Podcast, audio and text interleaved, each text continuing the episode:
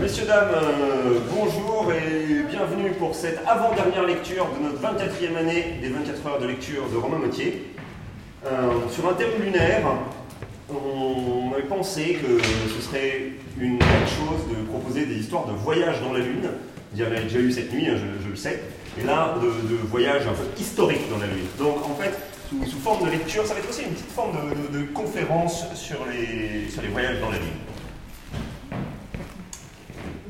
Et donc, on va commencer par un premier voyage qui est, vous en avez sans doute entendu parler, le fameux voyage lunaire de 1865. Donc, c'est un voyage qui a été financé par les Américains, euh, essentiellement par une société d'artillerie qui s'appelle le Gun Club.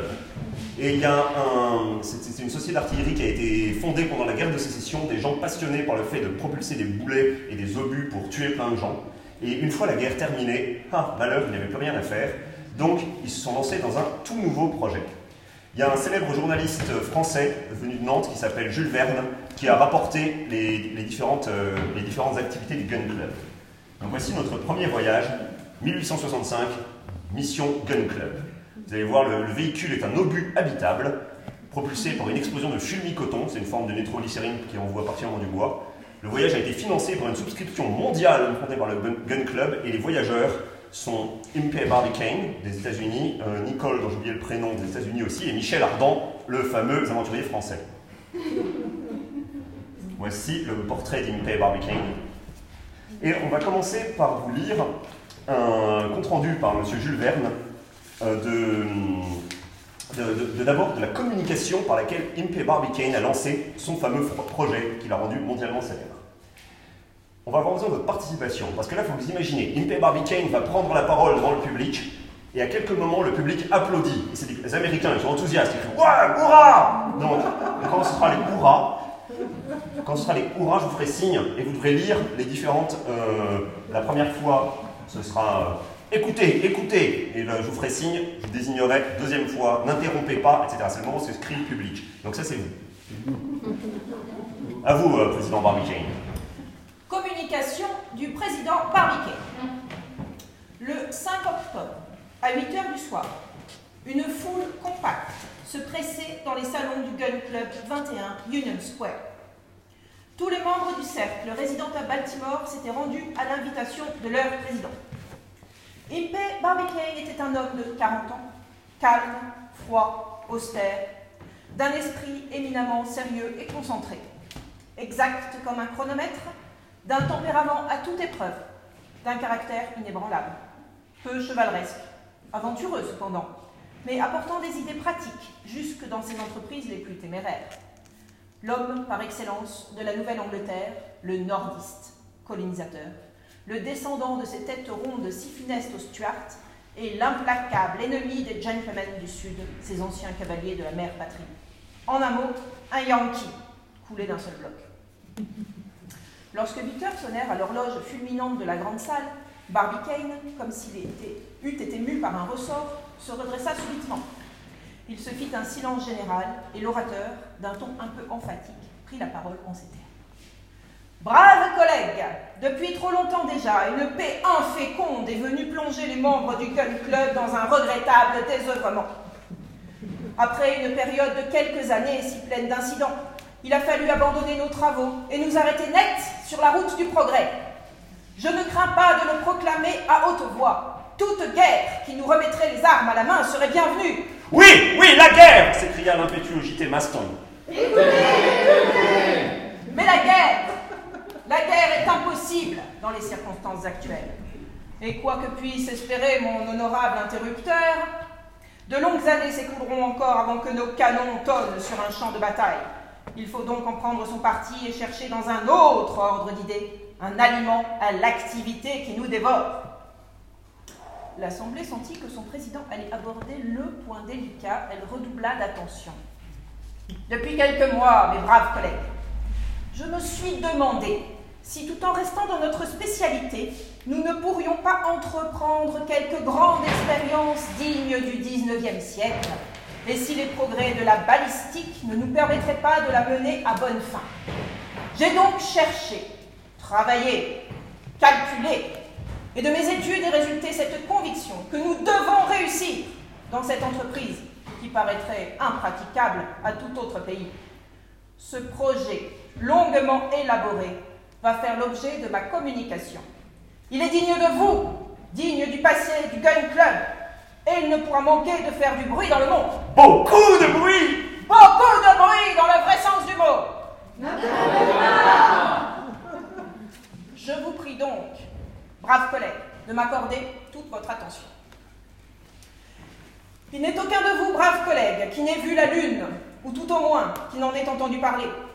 Ne vous étonnez pas si je viens vous entretenir ici de l'astre des nuits. Il nous est peut-être réservé d'être les colons de ce monde inconnu. Comprenez-moi, secondez-moi de tout votre pouvoir. Je vous mènerai à sa conquête. Et son nom se joindra à ceux des 36 États qui forment ce grand pays de l'Union. On a beaucoup étudié la Lune, sa masse, sa densité, son poids, son volume, sa constitution, ses mouvements, sa distance, son rôle dans le monde solaire sont parfaitement déterminés. On a dressé des cartes sélénographiques avec une perfection qui égale, si même elle ne surpasse pas celle des cartes terrestres. La photographie a donné de notre satellite des épreuves d'une incomparable beauté. En un mot, on sait de la Lune tout ce que les sciences mathématiques, l'astrologie, la géologie, l'optique peuvent en apprendre. Mais jusqu'ici, il n'a été établi aucune communication directe avec elle. Vous savez quel progrès de la balistique, quel progrès la balistique a fait depuis quelques années et à quel degré de perfection les armes à feu seraient parvenues si la guerre eût continué? Vous n'ignorez pas non plus que d'une façon générale, la force de résistance des canons et la puissance expansive de la poudre sont illimitées. Eh bien, partant de ce principe, je me suis demandé si au moyen d'un appareil suffisant, établi dans des conditions de résistance déterminées, il ne serait pas possible d'envoyer un boulet dans la Lune. Ce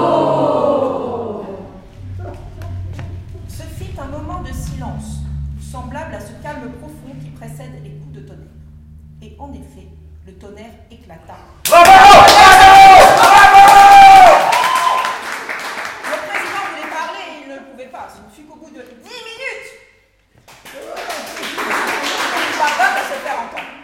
Laissez-moi achever, reprit-il froidement. J'ai pris la question sous toutes ses faces. Je l'ai abordée résolument et de mes calculs indiscutables, il résulte que tout projectile doué d'une vitesse initiale de 12 milliards par seconde et dirigé vers la Lune arrivera nécessairement jusqu'à elle. J'ai donc l'honneur de vous proposer, mes braves collègues, de tenter cette petite expérience. Bravo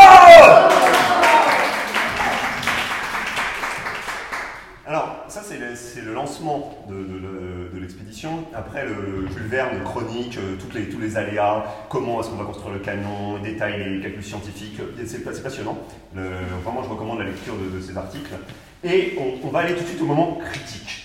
Vous savez que le. Donc, le- c'est connu, hein, l'histoire de 1865 est très connue. On a, creux- on a installé en Floride, là où on installera plus tard la base spatiale, on a installé en Floride un canon enfoncé dans le sol qui s'appelle la Columbiad, qui est un canon colossal dans lequel on va laisser descendre l'obus habitable, comme ça, sur, une, sur une quantité de poudre incroyable. Et les, les artilleurs ont calculé très très très très précisément à quel moment il fallait tirer pour avoir le plus de chances d'atteindre la Lune. Embarque dans le canon, embarque dans le boulet, pardon, trois intrépides aventuriers. D'abord Barbicane, tout honneur, tout honneur, puis son rival de toujours, Nicole, qui est, le, qui est fabricant de plaques d'acier pour résister au boulet, et qui, voilà, qui est un peu l'ennemi au début, puis qui devient un ami qui finit par embarquer, et le fameux aventurier audacieux, français, parisien, avec un cigare, Michel Ardan, qui, apporte sa fantaisie, sa joie, son... euh, voilà. Parce qu'il n'y aurait pas d'expédition fantastique sur la Lune sans un Français. Donc, donc euh, nous allons arriver au moment tant attendu, juste avant le tir.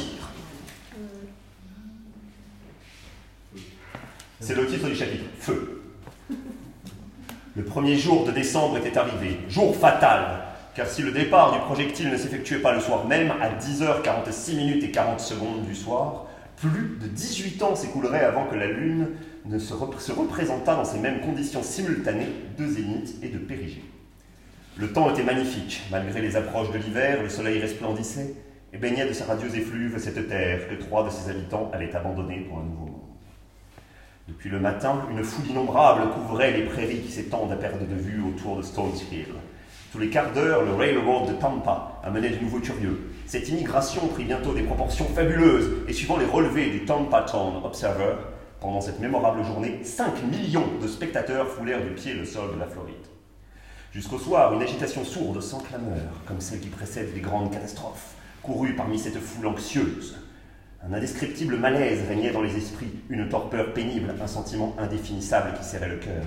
Chacun aurait voulu que ce fût fini. Cependant, vers 7 heures, ce lourd silence se dissipa brusquement. La lune se levait sur l'horizon. Plusieurs millions de hurrahs saluèrent son apparition. Elle était exacte au rendez-vous. Les clameurs montèrent jusqu'au ciel. Les applaudissements éclatèrent de toutes parts, tandis que la blonde brillait péniblement dans un ciel admirable et caressait cette foule enivrée de ses rayons les plus affectueux. En ce moment parurent les trois intrépides voyageurs. À leur aspect, les cris redoublèrent d'intensité. Unanimement, instantanément, le chant national des États-Unis s'échappa de toutes les poitrines.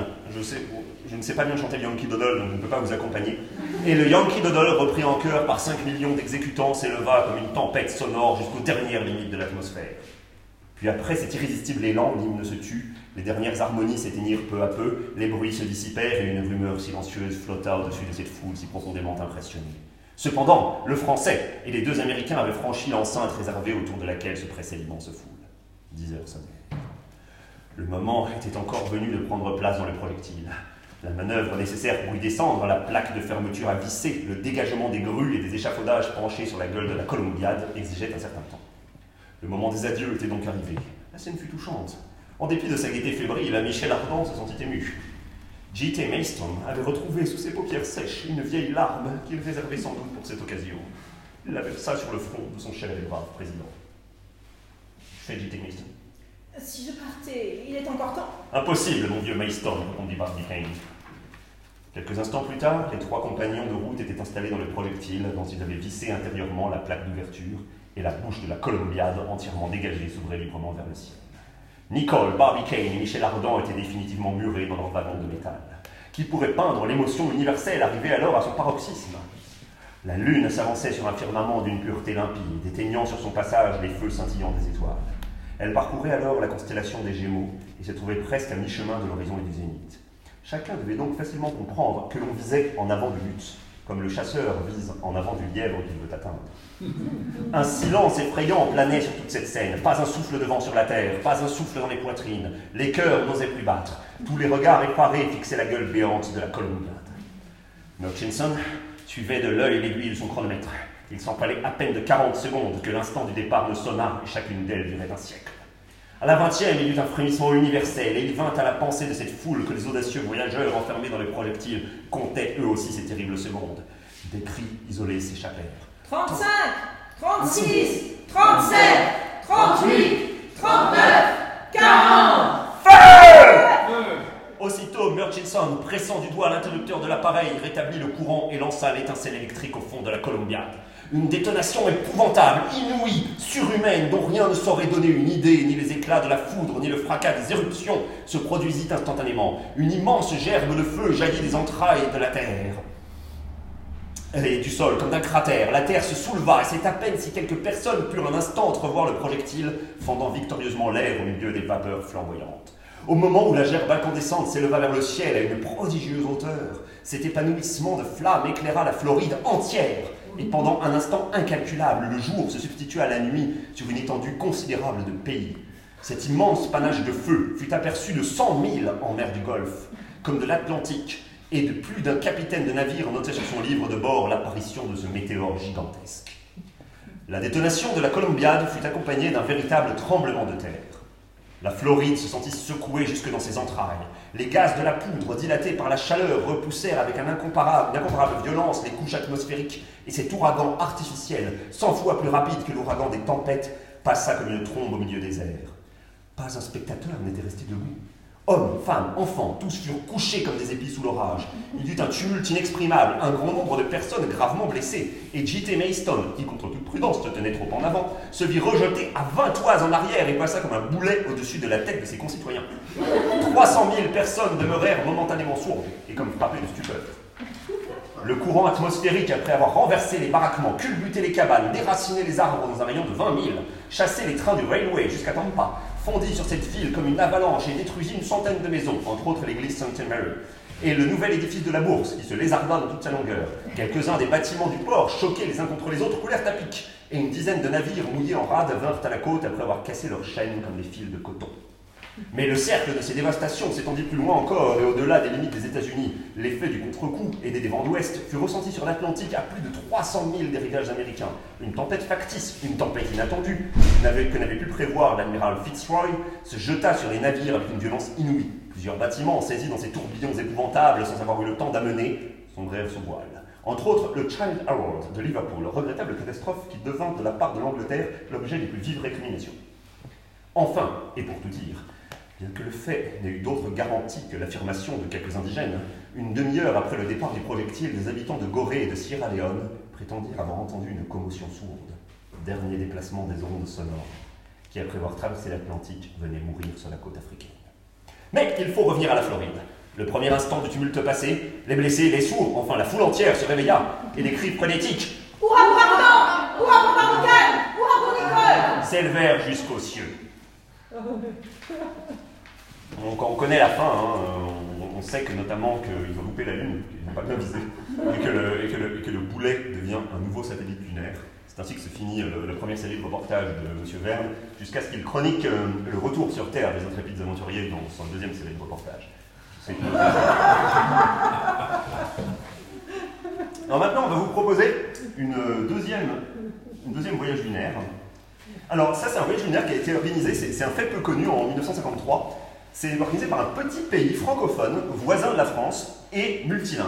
Vous avez deviné de quel pays je parle C'est La Belgique. La Belgique, merci, la Belgique. Donc, il s'agit du, projet Tournesol, avec euh, comme véhicule une fusée à étage unique, des propulsions nucléaires, chef-d'œuvre de la science. Le voyage a été financé par le royaume de Sildavie, d'Europe centrale, dont on, ignore trop souvent la quantité des ressources en uranium. Et à bord de ce vaisseau, des voyageurs officiels, Tintin, belge, Milou, belge, Archibald Haddock, belge, Trifon Tournesol, belge aussi, des, détectives policiers Dupont et Dupont qui embarquent par erreur, belge, et euh, l'ingénieur Wolf, Sildav, et Jürgen qui est un méchant, sans doute un nazi.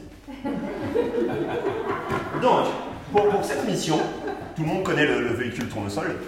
Pour cette mission, on vous propose de revivre deux moments de mission qui sont le décollage et l'alunissage.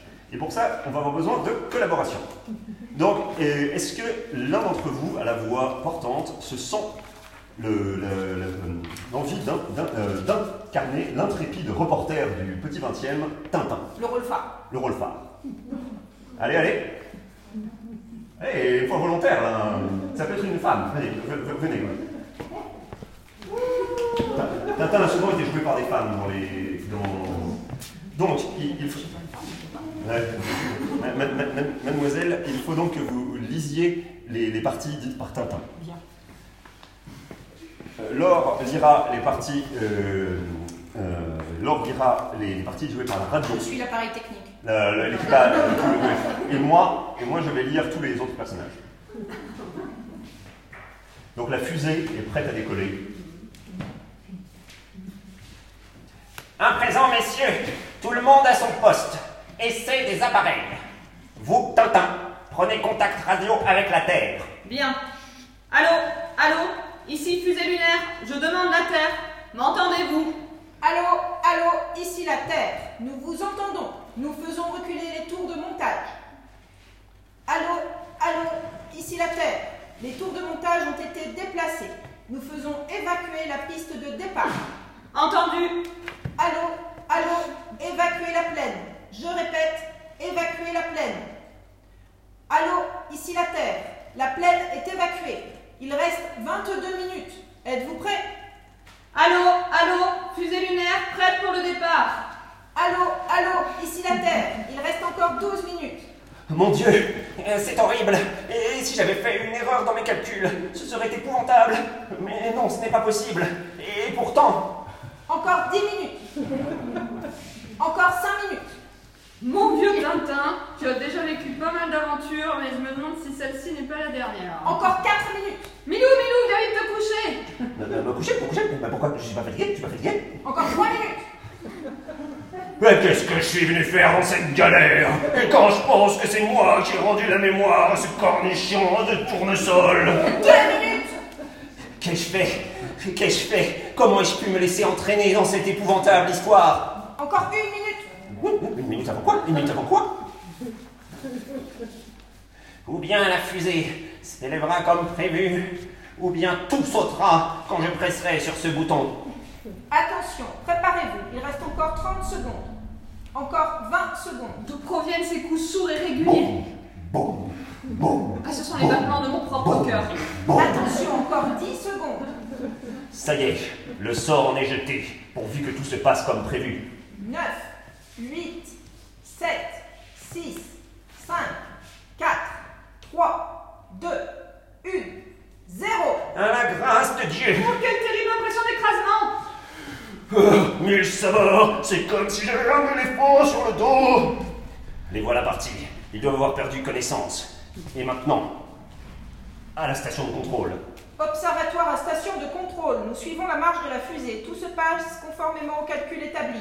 Observatoire à la station de contrôle. La fusée est à 800 km de la Terre. Le moteur auxiliaire vient de s'arrêter, relayé automatiquement par le moteur atomique. Entendu. Nous allons essayer d'entrer en contact avec la fusée. Allô, allô, ici la Terre. Ici la Terre. Allô, allô, ici la Terre. Fusée lunaire, répondez. Allô, allô, fusée lunaire, répondez. Alors, la fusée a décollé. On, sait très bien, c'est une expédition qui a fait parler d'elle dans le monde entier, on sait très bien que les, voyageurs sont inconscients, et ils, ils vont finir par reprendre conscience, Tintin va recontacter, recontacter la Terre. Le voyage va être euh, plein d'aléas, d'aventures, on va découvrir les Dupont à bord, le capitaine Haddock ayant bu un peu trop de whisky va sortir faire, une sortie dans l'espace, la première de l'histoire, à la poursuite de l'astéroïde Adonis. Euh, bref, Be- beaucoup, beaucoup, beaucoup d'incidents. Les Dupont vont voir une maladie mystérieuse qui fait pousser leurs cheveux de toutes les couleurs, se redéclencher, etc., etc. Après, après tous ces incidents, c'est plusieurs jours, plusieurs jours de voyage, la fusée fait demi-tour et s'approche de la Lune. Donc nous allons maintenant vivre l'alunissage. Donc la fusée s'est retournée, maintenant elle descend vers la Lune et la décélération est, telle que vous allez voir ce qui arrive. À vous Tintin. Allô Allô Ici Fusée Lunaire. C'est Tintin qui vous parle. Les effets du ralentissement commencent à se faire sentir. De légères vibrations font trembler la fusée. Nous sommes aplatis sur nos couchettes. Le moindre mouvement demande un effort euh, à pénible. Nos, nos tempes bourdonnent. Les, les vibrations sont de plus en plus fortes. La sensation d'écrasement s'accentue. Notre respiration devient difficile.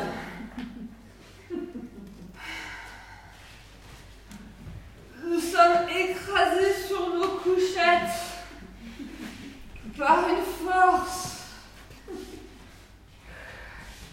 irrésistible. Plus possible de remuer. Le professeur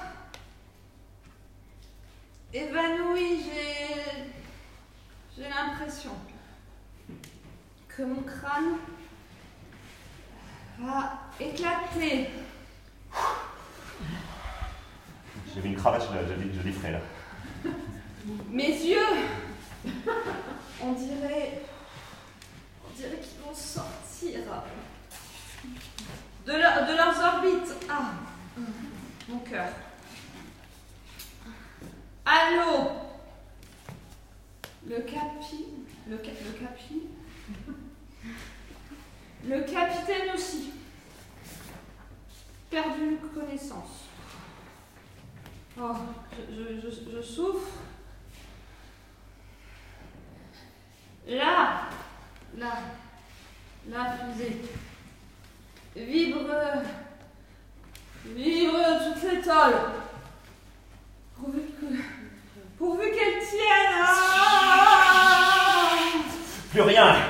C'est fini. Le malheureux a dû s'évanouir à son tour. Ce silence, ce silence, c'est intolérable.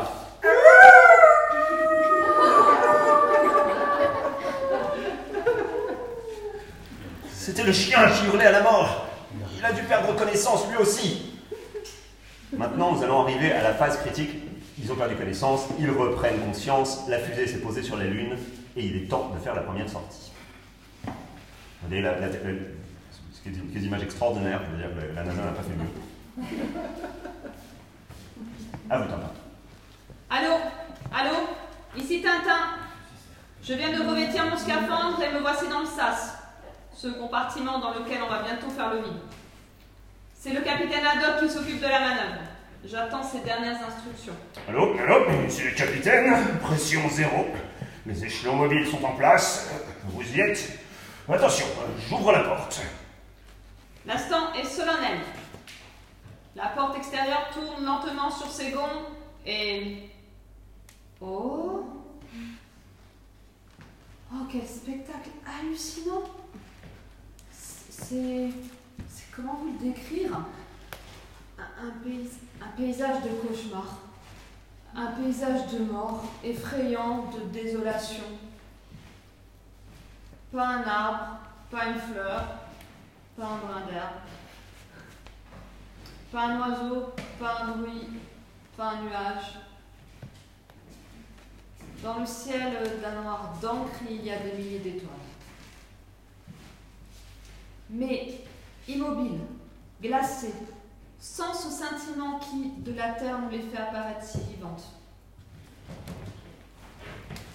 Je descends à présent les échelons qui courent le long de la fusée. Plus que quelques échelons. Plus que trois. Plus que deux. Plus qu'un. Ça y est. Ça y est J'ai fait quelques pas. Pour la première fois sans doute dans l'histoire de l'humanité, on marche sur la Lune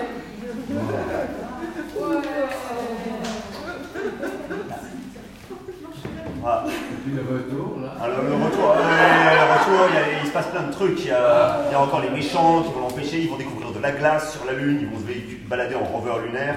Tout ça en 1953, la, la technologie belge était très très en avance. hein.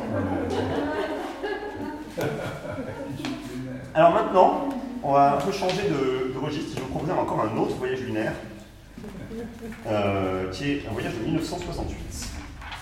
Ah ouais, c'est- Alors celui-là, c'est le vrai, oui. Euh, C'est-à-dire qu'il s'agit de- d'un départ en fusée Saturn V financé par la NASA. C'est c'est l'un du programme Apollo. Mais on ne va pas parler du programme, Apollo 11 de Neil Armstrong, euh, celui, euh, le, fameux, donc le, le, de, Neil Armstrong. On va parler du programme Apollo 8, le- donc trois vols avant. euh, qui, Apollo 8, c'est la première mission où les Américains ont décidé d'envoyer des astronautes en dehors de l'attraction de la Terre, jusqu'à la Lune. En fait, ça va être les premiers astronautes à aller jusqu'à la Lune. Vont pas se poser dessus, mais le vaisseau va faire le tour de la Lune et revenir. C'était une, une mission de test, en fait. Et c'est la première fois dans l'histoire de l'humanité que, que des hommes vont plus loin que, plus loin que, l'attraction terrestre. Voilà. Alors, celle-ci, je vais vous lire des extraits d'un livre euh, dont j'ai pas le titre sous la main, mais qui est un, qui est un, euh, qui est un livre sur les missions Apollo qui a été écrit par un journaliste et qui retranscrit certains, épisodes des, missions Apollo. Et on va regarder quelques photos et si ça marche, une ou deux vidéos. Parce que c'est quand même assez épatant. Donc c'est la mission Apollo 8. Alors voici les, astronautes, je vous les présenterai après, mais ils apparaîtront dans le récit. C'est l'équipage Apollo 8. Le 21 décembre 1968 à 5h du matin, le minibus s'arrête au pied du pas de tir 39, 39A de Cap Kennedy. Vêtus de leur scaphandre blanc, casque vissé sur la tête, Frank Borman, Jim Lovell et Bill Anders apparaissent dans la lumière crue des projecteurs. Borman est à gauche, Lovell est à droite et Anders est derrière. Avec pour tout, portant pour toute valise leur mallette d'oxygène. Ils marquent un temps d'arrêt devant le monstre de 3000 tonnes qui se dresse sur 110 mètres, raccordé à sa tour de service par ses propres tuyaux d'oxygène et d'hydrogène liquide. Des volutes de vapeur glissent paresseusement le long de ses flancs. À la base du lanceur émergent les tuyères des cinq moteurs fusées F1 du premier étage, gigantesques cloches de 3,5 mètres de diamètre, les plus puissants réacteurs jamais construits. Saturn V faisait, fait 110 mètres de haut. hein. C'est- 110 mètres de haut, c'est la hauteur du premier étage de la tour Eiffel. C'est un, appareil extraordinairement grand. Donc les, astronautes passent dans, la fusée et s'installent dans le vaisseau Apollo. Alors le vaisseau Apollo, on le voit à peine, hein, il, est là. Vous voyez la, petit, cône qui est là, ils sont là. La partie qui va aller sur la Lune, c'est tout ça. Et cette partie-là, c'est la tour de sécurité, c'est le truc qui va les sauver si jamais ça devait exploser. Celle-ci ne va pas exploser. Les Saturn V ne vont pas, exploser au sol. À bord d'Apollo 8, dans la couchette centrale, Bill Anders active un à un les systèmes de bord. Pour lui qui n'a jamais volé en fusée, le compte à rebours ressemble à une énième simulation. C'est pourtant le jour J. Il a attendu ce moment depuis 5 ans. Avec deux promotions d'astronautes devant lui, trustant toutes les missions, Anders commençait à se demander s'il serait un jour affecté à un vol. Son expérience de pilote de chasse de l'US Air Force et sa maîtrise en ingénierie nucléaire ne faisaient pas le poids dans un monde dominé par la confrérie des pilotes d'essai. Mais Anders devenant un expert de la cabine Apollo, cela avait fini par payer. Le grand Manitou D.X. Slayton, sélectionneur en chef, l'avait enfin choisi. Pour Bill Anders, c'était donc la consécration. Mais à double tranchant, son esprit analytique lui avait vite fait comprendre que son premier vol pouvait aussi être le dernier. Il estimait à une chance sur trois la possibilité d'un succès, une chance sur trois celle d'un échec dont il se tirerait vivant, et une chance sur trois d'un échec avec mort de l'équipage. En homme avisé, il a donc laissé pour son épouse une cassette audio avec ses adieux, au cas où il ne reviendrait pas. Pour Jim Lovell, dans la couchette de droite, c'est le vol de sa vie, quels qu'en soient les risques. Déjà vétéran de deux missions en orbite terrestre, il touche le gros lot avec le premier vol vers la Lune. Des trois astronautes, c'est certainement lui qui va l'apprécier le plus. Jim Lovell est né avec la passion des fusées. Il a lu et relu Jules Verne, ah bah tiens, fabriqué au lycée une fusée avec de la poudre à canon. Lors de ses études financées par l'US Navy, il a écrit son mémoire sur le développement de la fusée à propergol liquide, le terminant par l'audacieuse prédiction, 5 ans avant Sputnik, qu'un jour une telle fusée propulserait les hommes vers la Lune. Et le voilà, 16 ans plus tard, juché au sommet de Saturn V, la plus puissante fusée jamais construite sans la moindre appréhension, car pour lui, dans son fort intérieur, l'accident imparable n'arrive qu'aux autres. Lui saura toujours s'en tirer. Et, c'est assez vrai parce que c'est lui qui pilote le fameux Histoire d'Apollo 13 euh, sur lequel il y a eu un film de fait. C'était lui aussi qui était là-dedans et il s'en est sorti. Autant Jim Lovell est un éternel optimiste, autant Frank Borman, dans la couchette de gauche, est un incorrigible inquiet. Tandis que les minutes s'égrènent et que le compte à rebours touche à sa fin, le commandant passe en revue tout ce qui peut capoter. La météo, au moins, paraît clémente. H-16 minutes. Le véhicule Apollo passe sur l'alimentation électrique interne. Le cordon ombilical avec la tour de service est débranché. Borman confirme par radio au centre de contrôle que l'opération s'est déroulée correctement. C'est désormais certain, ce n'est pas qu'une simulation. Ils vont vraiment partir. Dans le centre de contrôle, les médecins constatent que le pouls du commandant s'est vivement accéléré. H-5 minutes. La passerelle et sa chambre blanche se retirent, isolant cabine et équipage. H-3 minutes. Saturne 5 passe en mode automatique pour la séquence de mise à feu. H-45 secondes. Borman place sa main droite sur la manette d'avortement. Une torsion du poignet suffit pour détonner les boulons explosifs et mettre le feu à la, tour de sauvetage pour arracher la cabine Apollo 5 à Saturne 5 si celle-ci défaille. Ses yeux sont rivés sur le tableau de bord. H-9 secondes les vannes des cinq moteurs F1 basculent en position ouverte. Entraînés par les turbopompes, un torrent de kérosène et d'oxygène liquide fuse dans les chambres de combustion, alors qu'en guise de démarreur explosent des charges pyrotechniques. Une trompe de flammes jaillit de la base du pas de tir, tandis que de puissants crochets maintiennent la fusée immobile, le temps que les réacteurs grimpent en puissance. À l'instant zéro, les crochets basculent en arrière, libérant le monstre. Très lentement. La fusée s'ébroue en libérant une puissance de 150 gigawatts, autant que toutes les centrales électriques des États-Unis réunies. Poussés par des vérins hydrauliques, les quatre moteurs extérieurs se décalent d'un degré par rapport à la verticale pour faire pencher la fusée légèrement sur le côté, de façon à éliminer tout risque d'accrochage lors de son ascension au-dessus du pas de tir. Aussi subtil soit-il, ces ajustements automatiques secouent le sommet de Saturne V comme un fouet. Les trois astronautes sont ballottés de gauche et de droite comme un jouet dans la gueule d'un chien, constate Anders.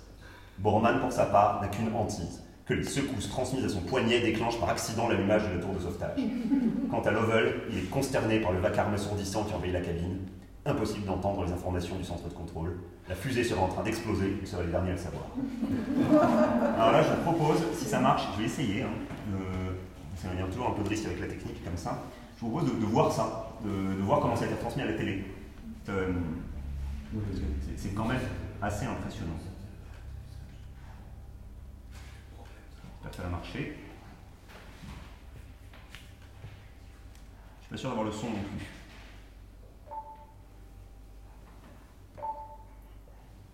Then counting will lead up to an ignition sequence start at 8.9 seconds.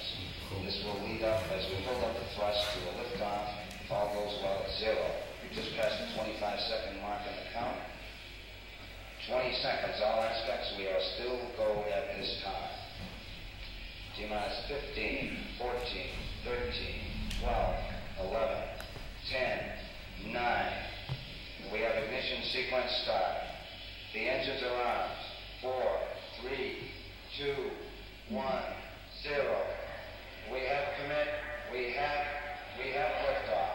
Liftoff at 7:51 a.m. Eastern Standard Time. The tower.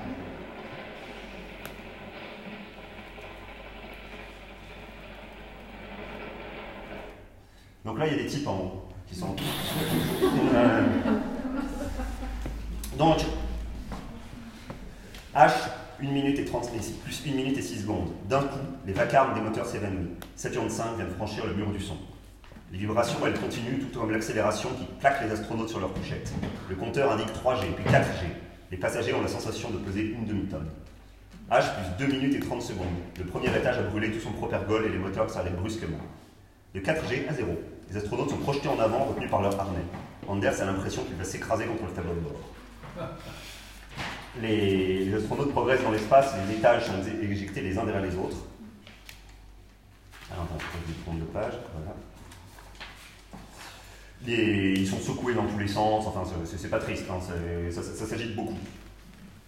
Euh, Il y en a qui dira c'est comme être sur une patinoire Voilà. Et euh, après, ils font le point en pointant, en pointant la Terre à travers les hublots. Malheureusement, les hublots sont dégueulasses parce qu'à cause d'une projection d'huile, ils arrivent à peine à voir par les hublots, c'est super quand on voit les gens l'espace. Et enfin, après un moment d'orbite autour de la Terre, euh, donc là ils sont encore autour de la Terre, le, le commandement, le- le contrôle au sol leur dit qu'ils sont prêts à partir vers la Lune. Apollo 8, vous êtes go pour l'injection translunaire. Dans le jargon des navigateurs, Houston vient de donner le feu vert pour rallumer le troisième étage et mettre le cap sur la Lune. La tension monte. À la seconde prévue, 2h50 et 30 secondes après le décollage de Cap Kennedy, le moteur fusée se rallume, plaquant de nouveau les astronautes au coin de leur couchette. Cette fois, ils partent pour de bon, là où personne ne s'est jamais aventuré auparavant. Cinq minutes durant, le moteur fusée brûle son hydrogène, étirant l'orbite circulaire en une longue ellipse calculée pour croiser la Lune au bout de trois jours. Quand le moteur s'éteint, enfin, les navigateurs sont ravis. La trajectoire est parfaite. Pas le temps de souffler toutefois. La prochaine étape consiste à se séparer de l'encombrant étage de propulsion. Vider de son carburant est désormais inutile. Une guillotine tranche les câbles électriques, puis un ruban pyrotechnique explose tout autour de l'anneau métallique qui les relie au troisième étage. Borman allume les petits moteurs d'attitude durant 5 secondes pour propulser le vaisseau vers l'avant et le dégager de son lanceur, puis le fait pivoter afin de faire face à l'étage largué et le photographier. Tous les hublots sont pas dégueulasses, il y en a quelques-uns qui passent. En effectuant leur retournement, non seulement les astronautes voient le troisième étage apparaître dans leur hublot, mais ils voient aussi la Terre qui s'éloigne. Non plus un vaste horizon courbe, mais désormais un disque qu'ils peuvent embrasser d'un seul regard. Ils sont déjà à 12 000 km d'altitude. À ce stade, je peux voir toute la Terre par le hublot central, décrit Lovell. Je vois la Floride, Cuba, l'Amérique centrale, l'Argentine et le Chili. Quant à Borman, il surveille avec inquiétude le troisième étage qui les suit comme un bon toutou bien dressé. Pour éviter toute collision, l'idéal serait d'allumer une seconde fois les petits moteurs fusées et de se mettre hors de portée de l'étage menaçant. Le commandant veut être certain que l'impulsion se fera dans la bonne direction, car il a besoin pour cela de savoir où est la Terre. Et il a besoin pour cela de savoir où est la Terre. Son repère spatial, qu'il a perdu de vue. En même temps que l'étage qui le tracasse. Or, par les cinq étroits hublots qui équipent la cabine Apollo, pointer deux objets à la fois est loin d'être facile. Il est temps de faire cette manœuvre, s'inquiète Houston. Ok, dès qu'on trouve la Terre, répliqua Borman. Pour la première fois de l'histoire, les hommes ont égaré leur planète. La Terre s'éloigne, le troisième étage flotte euh, un ou deux kilomètres derrière eux. Euh, Borman euh, met l'appareil sur le. ca- cale le vaisseau vers la Lune. Et euh, enfin, ils essayent, de, ils essayent de dormir. Ils ont plusieurs jours de voyage quand même. Et puis, euh, ils, sont, ils sont dans un petit, c'est pas très grand, hein, Apollo, hein, ils sont un peu serrés. Dans l'immédiat, pour les astronautes, la prochaine étape consiste à se reposer. Leur longue journée a débuté à 2h du matin et il est maintenant 20h. Donc Borman doit, Pascal a moins dormi que ça. Borman doit dormir le premier, puis ce sera au tour de Lovell et d'Anders. Avec toute l'excitation du vol, trouver le sommeil n'est pas facile. Les ventilateurs de la cabine font du bruit, Lovell et Anders parlent à voix haute pour répondre au centre de contrôle, et au bout d'une heure, Borman demande à Houston l'autorisation de prendre un somnifère. Et la situation empire. Après un sommeil en pointillé, Borman se réveille avec la nausée et rend son petit déjeuner. Vomir en apesanteur est une catastrophe. Tout flotte à bord d'un vaisseau spatial, inutile de faire un dessin. Anders a le réflexe de saisir un masque à oxygène et de se le plaquer sur le visage pour respirer un bon coup. Tout le monde met la main à la pâte, enfin, façon de parler, et traque avec des serviettes en papier des globules verdâtres qui dérivent, qui dérivent dans la cabine. Pour être sûr de ne pas tomber malade à son tour, Anders s'imagine chassant des papillons. Cependant, les médecins au sol sont inquiets. Borman a d'abord voulu cacher son malaise au centre de contrôle, mais ses équipiers l'ont convaincu d'envoyer un rapport discret sur son état. Les docteurs sont la bête noire des astronautes. En en appuyant sur le moindre détail médical, ils peuvent briser leur carrière. Et même en plein vol, ils ont le pouvoir de faire avorter la mission. Apollo 8 peut encore freiner son ascension vers la Lune et revenir vers la Terre. C'est d'ailleurs ce qu'envisagent les médecins.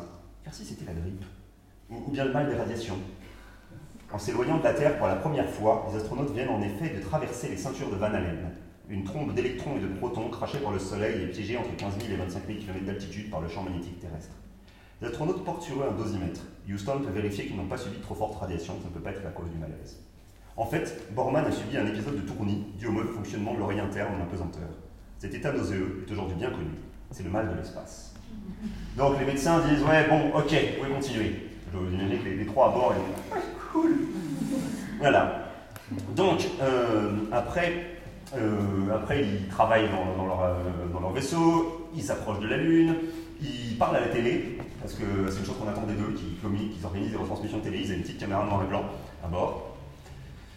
Voilà, c'est des astronautes américains, donc ils font des blagues. Une, chose qui est intéressante, euh, vous êtes sans doute demandé, euh, un petit pas pour l'homme, un grand pas pour l'humanité, euh, qui avait écrit cette phrase, en fait? Qui avait décidé les, phrases que les astronautes devaient prononcer. Le principe de la NASA, de manière intéressante, c'était de les laisser décider eux-mêmes ce qu'ils allaient dire. C'est-à-dire, on n'avait pas scripté leur, voyage comme un film, il fallait qu'ils puissent exprimer leurs émotions, leurs sensibilités. Donc en fait, la, fameuse phrase de Neil Armstrong est de lui. Il, dit, il, dit, il raconte qu'il l'a inventé dans les deux heures avant de se poser. Vous allez voir, ça va jouer un rôle dans la suite. Après deux jours et demi de vol, Frank Borman, Jim Lovell et Bill Anders touchent enfin au but de leur voyage. Leur vaisseau Apollo 8 va croiser la Lune à quelques 100 km d'une surface criblée de, cratères. Mais contrairement au héros de Jules Verne, les trois astronautes n'ont pas encore pu admirer leur destination.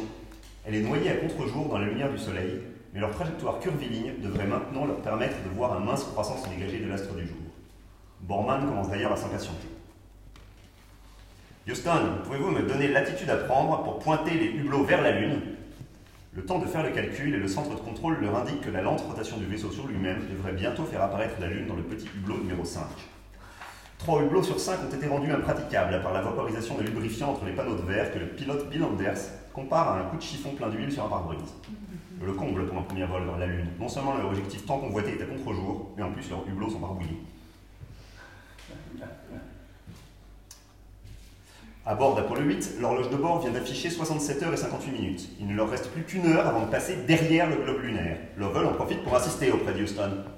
Un détail intéressant, on n'a toujours pas vu la Lune. que voyez-vous d'autre? demande le centre de contrôle. Rien. C'est comme être dans un sous-marin. Le vaisseau passe derrière la Lune, perd toute relation radio avec la Terre, parce qu'il passe derrière. Le vaisseau Apollo a disparu derrière la face cachée de la Lune, au-dessus de la partie plongée dans la nuit. En principe, impossible les astronautes de voir quoi que ce soit. Mais en jetant un coup d'œil par son hublot, Anders sent un frisson lui parcourir les chines. Le ciel étoilé est en train de disparaître, éclipsé par un, gigantesque, masque, noir comme de l'encre, la Lune. Lancé sur sa trajectoire, le vaisseau Apollo ne met que 3 minutes supplémentaires pour atteindre le terminateur, le méridien lunaire où la nuit fait place au jour et où la surface devient éclairée par le soleil. Oh mon Dieu s'exclame Anders. Hum, Qu'est-ce qu'il y a? S'inquiète Borman qui croit que le vaisseau a un problème. Anders vient de voir de longues bandes parcourir son hublot souillé. Il a d'abord cru que c'était des traînées de lubrifiant que l'on des vitres. Mais non, ce sont les crêtes des cratères lunaires qui défilent en contrebas, illuminés par un soleil rasant. Mais vise un peu Borman n'a pas tellement envie de regarder, plongé dans les préparatifs de mise à feu du moteur. Mais tu vois C'est magnifique Mais c'est dingue J'ai du mal à distinguer les creux des bosses. Bon, bon, euh, ça va, sermonne Borman. Vous aurez tout le temps d'admirer le paysage. Ils doivent en fait donner un coup de moteur pour euh, caler le vaisseau en orbite autour de la Lune. Et ils vont faire une vingtaine de fois le tour de la Lune. Oh, je me souviens plus de ça. Les astronautes, les astronautes n'ont pas le temps de souffler. Borman active les petits moteurs auxiliaires afin d'imprimer une lampe bascule au vaisseau, de sorte que dans sa ronde, il pointe en permanence le hublot vers la surface lunaire. Lovell et Anders se dépêchent de sortir la caméra 16 mm et les deux appareils photo 70 mm. Il n'y a pas une minute à perdre, car l'équipage n'accomplira que 10 révolutions autour de la Lune, soit 20 heures seulement sur place. Et encore, le soucieux commandant Borman se réserve le droit à tout moment d'écourter la mission et de remettre prématurément le cap sur la Terre à la moindre anomalie d'un des systèmes de bord. Donc, ils finissent enfin par voir la Lune, par pointer leurs appareils photo dessus. Ils vont faire une pho- photo qui sera connue dans le monde entier, qui est une photo où on voit et la Lune et la Terre. Je vais vous la montrer après. Et euh, ils voient surtout pour la première fois de près, euh, ils sont les premiers humains à voir de près les cratères. Eh, on dirait une grande plage piétinée, dit Anders en regardant défiler les cratères défiler en contrebas. Ouais, tu sais quoi, c'est plutôt gris, non constate Lovell, un peu déçu. Les astronautes sont tellement absorbés par le spectacle qu'ils ont oublié la Terre. Houston attend avec angoisse que la cabine Apollo émerge de derrière la Lune et rétablisse le contact radio. C'est Jim Lovell, avec un laconique Apollo 8, Houston qui déclenche applaudissements et cris de, 8 au, euh, de joie au centre de contrôle. On les a, on les a, crie l'opérateur radio. Apollo 8 est en orbite lunaire. Pour le monde entier qui reçoit en direct les dialogues radio relayés par Houston, Jim Lovell se charge de décrire le paysage lunaire qui défile sous ses yeux. La Lune est essentiellement grise, aucune couleur. Elle ressemble du plâtre, ou à une espèce de sable de plage. Les cratères sont tout arrondis. Certains paraissent plus jeunes que d'autres. Apparaît alors le spectaculaire cratère Langrenus, large de 130 km. Langrenus est gigantesque. Il possède un piton central. Les parois du cratère sont affaissées en marge d'escalier, environ 6 ou 7 terrasses qui descendent jusqu'au plancher. Le temps passe trop vite. Bill Anders est tout absorbé dans son travail alors qu'ils entament déjà leur quatrième boucle autour de la Lune. L'astronaute cherche des traces d'activité volcanique dans les cratères qu'il survole. Il change de hublot pour regarder droit devant, dans le sens de la marche, vers l'horizon. Et soudain, son cœur se met à battre la chamade. Mon Dieu, regardez cette vue là-bas, c'est la Terre qui se lève, comme c'est beau. Anders ne réalise sans doute pas la portée du spectacle qu'il vient d'immortaliser sur la pellicule. Les trois photographies qu'il vient de prendre, une en noir et blanc et deux en couleur, vont faire le tour du monde. Dans la fin de leur périple d'orbite lunaire, en fermant les yeux pour prendre une heure de sommeil, Anders se fera d'ailleurs la réflexion suivante. Nous avons fait tout ce chemin pour explorer la Lune, et la chose la plus importante, c'est que nous avons découvert la Terre. On va terminer avec une autre vidéo qui s'appelle Bon goût de marché. Parce que cette mission, vous avez compris, elle a eu lieu au mois de décembre. Ils sont partis le 21 décembre. Ils ont voyagé trois jours, ils sont arrivés le 24. Et donc, le 24 décembre, on leur a demandé de faire une communication de Noël pour la Terre. Et là, ils se sont dit, qu'est-ce qu'on va faire? Qu'est-ce qu'on va faire Puis là, Houston leur a dit, trouvez quelque chose d'approprié. Alors, je vais, vous, je vais vous faire passer une autre vidéo qui n'est pas euh, exactement une vidéo euh, tournée par eux. Là, on va entendre leur voix. Donc là, les, vous allez voir, c'est les astronautes qui vont faire une lecture. Ça dure, ça dure deux minutes. Et l'image qu'on va voir, c'est la photo prise par Anders, celle dont il est, fait allusion au texte. Ah.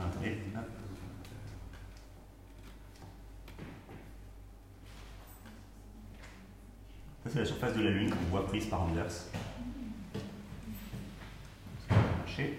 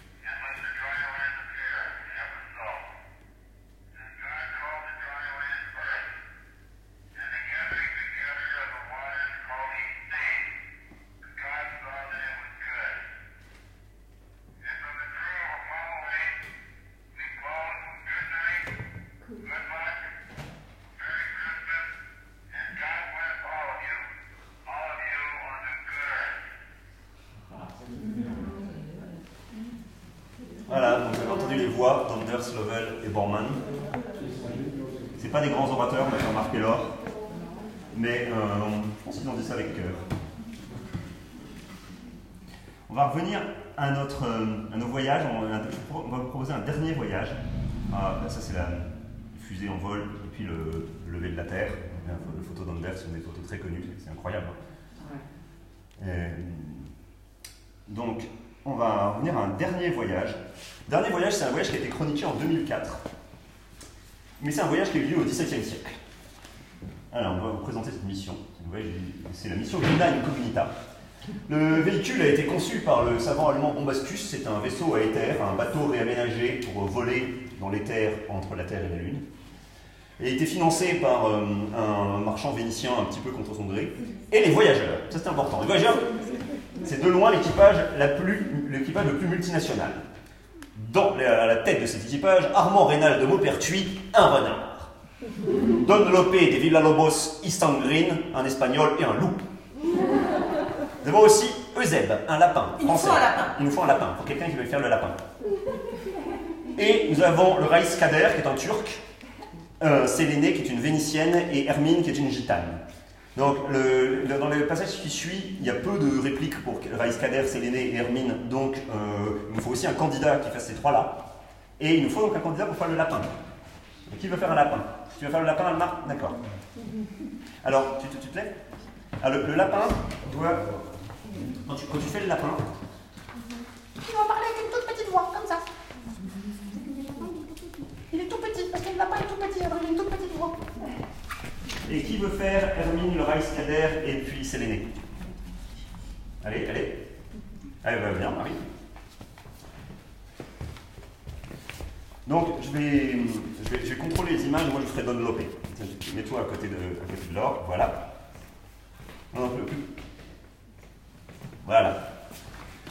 Donc, cette scène, c'est aussi une scène d'alunissage. Alors, cette scène est un petit peu différente de celle que vous avez déjà vue. Voici le vaisseau. Alors on ne voit pas très bien le- sur, sur la projection, mais en gros c'est un bateau, hein, c'est une sorte de, de navire, du, un galion du 7e siècle, surmonté d'une sphère en drap bleu. Et euh, là il est pris dans une tempête de neige. D'ailleurs, et Euseb, alors, on ne le voit pas, Euseb est tout en haut, à la vigie. C'est, c'est lui qui éternue au On début. voit les oreilles là. Vous allez, vous allez voir Euseb un peu mieux après ça. hein. Et pendant ce temps-là, les autres, le- notamment Armand, qui plus ou moins dirige l'expédition, est dans le- la cabine en train de déchiffrer les notes du savant Bombastus qui lui n'a pas pu embarquer pour, pour des raisons indépendantes de sa volonté. Donc c'est un, ce voyage lunaire. Voilà, ça, ça commence. Donc c'est Euseb qui commence. Je peine à déchiffrer les notes de Bombastus. Elles sont rédigées dans un latin amphigorique émaillé d'idiotisme où foisonnent les termes savants les plus abstrus. Tenez par exemple, quand le vaisseau Chéra a tiré sur la bobinette. La bobinette. Domlope, auriez-vous quelque idée de ce que peut être une bobinette? Domlope, Ça parlait popette. Quelque chose ne va pas. Euh, cette tempête, Bombastus en avait prévu l'éventualité. À mesure que nous nous élevons, l'éther fraîchit, changeant l'esprit d'eau qui nous entoure en esprit de neige. Quant aux turbulences, Entre Donia, Hermine et moi, quelque chose ne va pas. ah, parbleu, c'est une femme de caractère. Et vous êtes, comment on dit, un brin impulsif? Impulsif, moi si, si peu Prenez parfois le temps de songer avant d'agir. Mesurez vos gestes, pesez vos propos. Mais por Dios, euh, je pèse, je mesure. Eh bien quoi, Lune, Lune, elle a toujours été en vue, que je sache. Bah oui, et là, elle est de plus en plus en vue. Le vaisseau s'emballe J'ai mal au cœur. Êtes-vous bien sûr que nous grimpions? Nous chayons La bobinette Tirez sur la bobinette Ah, attendez, il faut que je retrouve, je, suis- je suis- je suis un peu perdu. Mais C'est là la bobinette tirée sur la bobinette. La quoi?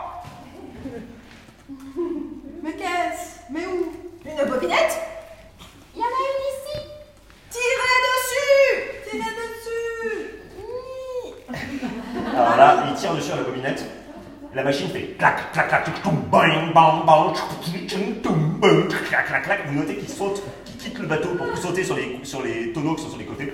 Flop Le bateau chute. Eux, ils restent en l'air. Et la partie du bateau tombe sur la lune. Vous distinguez Zeb toujours euh, à la vigie. L'instant est mémorable. Nous sommes les premiers hommes sur la Lune. Oh, pâle île au-delà d'un océan de nus, nous foulons hardiment tes rives inconnues. Fichons-y un drapeau, érigeons une croix. Mais au nom de quel roi, de quel dieu, de quel droit Voyez notre équipage autour hétéroclite? Nous ne saurions trancher. Aussi, je vous invite à laisser en orbite étendards et tambours pour aborder cet astre à pattes de velours. À la solennité, préférons l'élégance. Au grand bond conquérant, de petits pas de danse. Wow.